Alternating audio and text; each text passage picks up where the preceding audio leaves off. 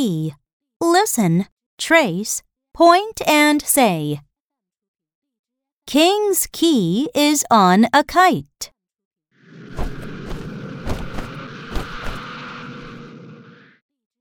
The kid takes King to fly to the kite.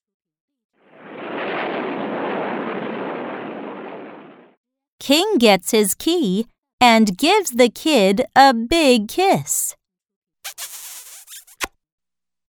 Now say it with me. King's key is on a kite.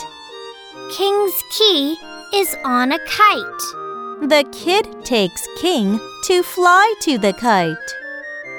The kid takes King to fly to the kite.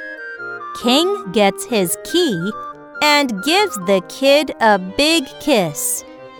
King gets his key and gives the kid a big kiss.